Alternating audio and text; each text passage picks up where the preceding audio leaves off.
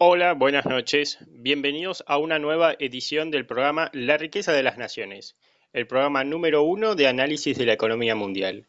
En el día de la fecha hemos invitado a dos economistas para que nos cuenten de qué se trata el Acuerdo Transatlántico para el Comercio y la Inversión.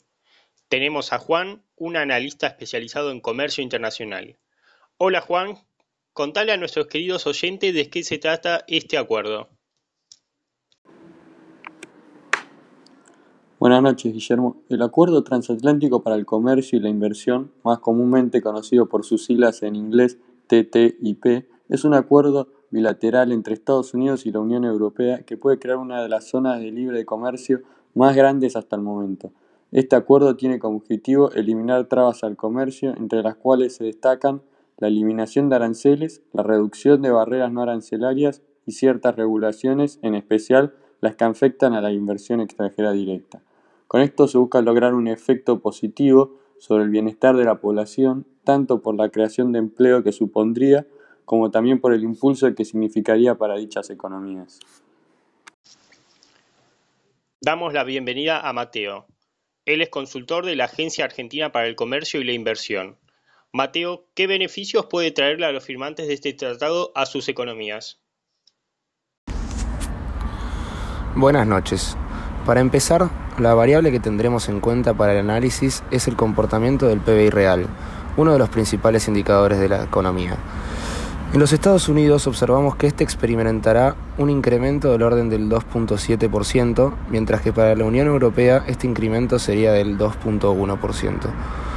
Algunos han objetado que dicho efecto no sería homogéneo en relación a todos los países de la Unión Europea, ya que Mientras los países grandes como el Reino Unido, Alemania y Francia se beneficiarían notablemente del acuerdo, los países que no pertenecen al conjunto de las grandes potencias se verían beneficiados en menores variaciones de su ingreso real en torno al 1%.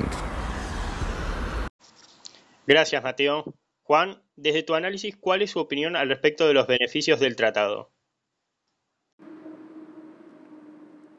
Habría que agregar el hecho de que no se está teniendo en cuenta otro tipo de efectos como un posible derrame que existiría sobre terceros países no involucrados en el tratado.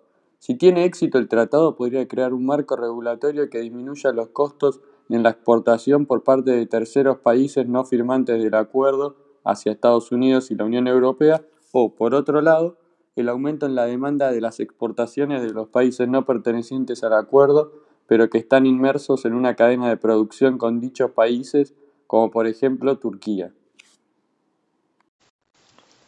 Gracias Juan por tu aporte. Siguiendo la cuestión de los beneficios, ¿qué otros efectos se espera para los firmantes del tratado? Más allá de los beneficios mencionados, existen análisis que apuntan a que ciertos mercados de trabajo se verían perjudicados. Esto es observable en los países especializados en sectores con mayores fricciones laborales. Dicha situación podría generar un aumento en el desempleo entre 0.2 y el 1.1%, cifras medianamente considerables. No obstante, en ciertos países con menores fricciones, el acuerdo provocaría un efecto expansivo producto de una mejora en la asignación, que se traduciría en la creación de empleos y un aumento del ingreso real. Dichos datos demostrarían los efectos de carácter heterogéneo del acuerdo. Gracias, Mateo. Juan, déjanos alguna reflexión final. ¿Qué más podés decirnos del tratado? Hay un aspecto que es importante del tratado y es que este supondría una mayor especialización en los países firmantes del acuerdo.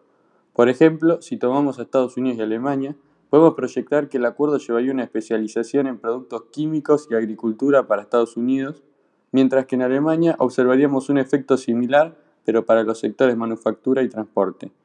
Esta especialización hacia los sectores con ventajas comparativas produciría un aumento de la producción y del comercio a nivel global. Muy interesante lo que plantea Juan. Mateo, ¿algo más para agregar?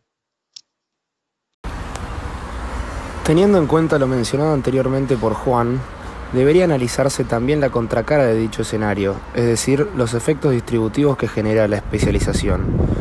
El denominado efecto Stolper-Samuelson predice que los sectores desplazados por la especialización se verán perjudicados. Por otro lado, un efecto similar se producirá en los países en los cuales se espera un aumento del ingreso real, pero también un aumento del desempleo al darse dicha situación.